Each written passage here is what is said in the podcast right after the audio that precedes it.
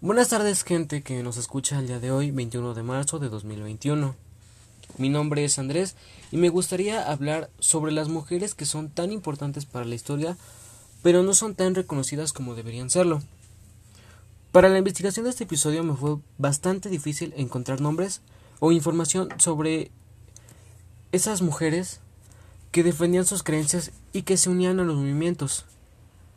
A pesar de que Internet es un sitio donde abunda la información, no hay listas tan largas de nombres de mujeres que hayan participado en algún movimiento. No hay fechas, ni lugares, ni sus aportaciones, ni siquiera sus batallas. Esta emisión es bastante interesante, ya que hablaremos de mujeres valientes que son pieza clave para la historia. Por ello, damos inicio a este episodio. María Josefa Sosaya de Garza Nacida en San Carlos, Tamaulipas en 1822, hija de don Cristóbal de Sosaya y doña Gertrudis Valdés. María Josefa Sosaya vivió los primeros 23 años de su vida en Tamaulipas, hasta luego trasladarse con su familia a la ciudad de Monterrey, donde presenció el sitio de esta ciudad por parte de las tropas del general Zacarías Taylor en septiembre de 1846. Ahí se enfrentan las tropas del general Requena, y las norteamericanas, y cuando están a punto de claudicar los soldados apostados en la azotea de la mansión de don Manuel de la Garza, son visitados por María Josefa, que les alienta a no dejarse vencer, y no solo los acompaña con palabras de ánimo, sino reparte entre ellos alimentos, para resistir el sitio que habría de durar tres días de intensas batallas. Esta hazaña, que parecía mínima, es relatada por tres historiadores, entre los que se cuentan Guillermo Prieto, don José María Bárcenas y David Alberto Cosio, que relatan que viendo desmayar el ánimo de los soldados que combatían las tropas invasoras, esta hermosa mujer de 24 años corre a socorrerles y a repartir municiones con tal de que resistan en sus puestos de batalla y de no dejarse vencer por el enemigo. María Josefa Sosaya no solo apoyó a las tropas con su ejemplo de valentía, tras la batalla, y bajo la amenaza de parte del ejército norteamericano de destruir por completo la ciudad de Monterrey, se apresta a servir de parlamentaria, logrando que les concedieran, salir de la ciudad a las tropas mexicanas, al mando del general Ampundia, hacia la ciudad de Saltillo, en donde reorganizan las Fuerzas Armadas para recuperar la ciudad. Un año más tarde, en 1847, contrae matrimonio con don Manuel de la Garza Flores, y la muerte de este dos años más tarde de esposa al que era su cuñado don Juan Manuel de la Garza y Flores.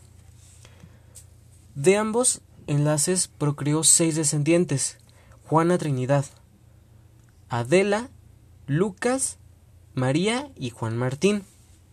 Solo Juana se casó, y procreó una niña llamada Elena con don Manuel Doria.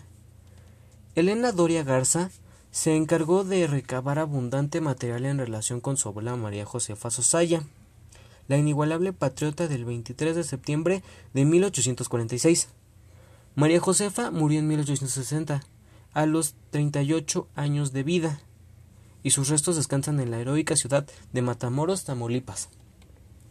El único reconocimiento a su valor es una placa que en 1927 el Ayuntamiento de Monterrey, encabezado por Jesús Salinas, colocó en la fachada de la antigua casa de los Garza, Flores, hoy Hotel Continental, donde se lee Aquí vivió la excelsa matrona Doña Josefa Sosaya, que se distinguió en la épica jornada del sitio de Monterrey en 1846. Homenaje de gratitud y del Ayuntamiento de Monterrey, 1928. En el verano de 1846 ya soplaban los vientos de guerra que venían de la frontera hacia Monterrey. Las ciudades, las dificultades con Texas y la posterior admisión de ese territorio a la Unión Norteamericana conducirían finalmente a la guerra entre México y Estados Unidos. Los primeros campos de batalla se desarrollaron en la margen norte del río Bravo, tras las derrotas de Palo Alto y Resaca de Guerrero y la evacuación de Matamoros, el ejército mexicano conducido por Mariano Arista se retiró primero a Linares, Nuevo León y luego regresó a Monterrey. Ante el inminente avance de los norteamericanos, sobre la capital nuevo leonesa, desde principios de junio de 1846 comenzaron los trabajos de fortificación de la ciudad, que continuaron sin interrupción durante tres meses. Se edificaron fortines en la periferia, se levantaron murallas de contención, se cavaron trincheras en los bocalles. En las bocalles se construyeron parapetos sobre los techos de las casas y se abrieron aspilleras o aberturas en las paredes para asomar los mosquetes de los francotiradores. Todo esto causó expectativa y temor entre los habitantes de la ciudad por los acontecimientos que estaban por sobrevenir. El miedo de la población de quedar atrapada en una batalla sangrienta provocó que algunas familias abandonaran la ciudad. Muchos buscaron refugio en sus fincas, en los alrededores o con familiares entre otros poblados. Pero a pesar de tener la oportunidad de marcharse a Villagrán, Josefa Sosaya tomó la decisión de correr la suerte de los habitantes, de los habitantes de Monterrey, que decidieron enfrentar al enemigo y con sus hijas permaneció en una casa para enfrentar la situación, cualquiera que ésta fuera. Su casa formó parte del último recinto defensivo del plan de combate del general Pedro de Ampundia, comandante del ejército mexicano y que fue ocupada con tropas, ya que desde ahí se podía dominar el paso de varias calles. Hablaremos ahora de Leona Vicario. María de la Soledad, Leona Camila Vicario Fernández de San Salvador, nació en la Ciudad de México en 1789, bajo la dominación española, virreinato de la de Nueva España, hija de una familia adinerada y distinguida, al contrario del común de la época. Tuvo acceso a educarse, por lo que Leona pudo tomar clases de pintura, matemáticas, historia y filosofía. Quedó huérfana a temprana edad, por lo que su tío se convirtió en su tutor y administrador de la fortuna que heredó. En 1810 comenzó su vida como revolucionaria, cuando se unió al grupo de los Guadalupes, una sociedad secreta que ayudaba con refugio, dinero e información privilegiada a los insurgentes contra el gobierno del virreinato español de manera de logra la anhelada independencia. Además de apoyar económicamente la insurgencia, comenzó a trabajar como periodista desde el frente de batalla revolucionario, por lo que publicó en distintos periódicos como El Ilustrador Americano, donde además aprovechaba de mandar mensajes en clave para los independentistas. En 1813 fue apresada luego de financiar la producción de cañones que usaría la banda de los insurgentes aprendida en el convento Belén de las Monchas, de las Mochas, todos sus bienes fueron confiscados por la Real Junta de Seguridad y Buen Orden, que la interrogó respecto a sus convicciones rebeldes. Luna nunca delató a sus compañeros ni acciones, por lo que fue considerada, por lo que fue condenada a prisión. Andrés Quintana Roo, su futuro, su futuro marido, junto a otras dos rebeldes disfrazados de oficiales virreinales, le ayudaron a escapar tras cuarenta días en la cárcel. Junto a ellos se llevaron material de imprenta para continuar con los, periodos, para, continuar con los periódicos insurgentes. Los años que antecedieron a la independencia, Leona se la pasó escribiendo, huyendo de las autoridades españolas y rechazando los indultos que éstas le ofrecían para que se entregase.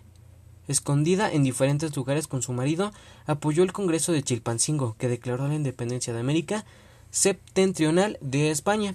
Con la llegada de la independencia, el nuevo gobierno quiso compensarle la confiscación de sus bienes y le dio en 1823 una liquidación en, en metálico, una hacienda y tres casas. Declarada benemérita y dulcísima madre de la patria, cuatro días después, que murió en 1842, Leona es la única mujer mexicana que el Estado le ha hecho un funeral.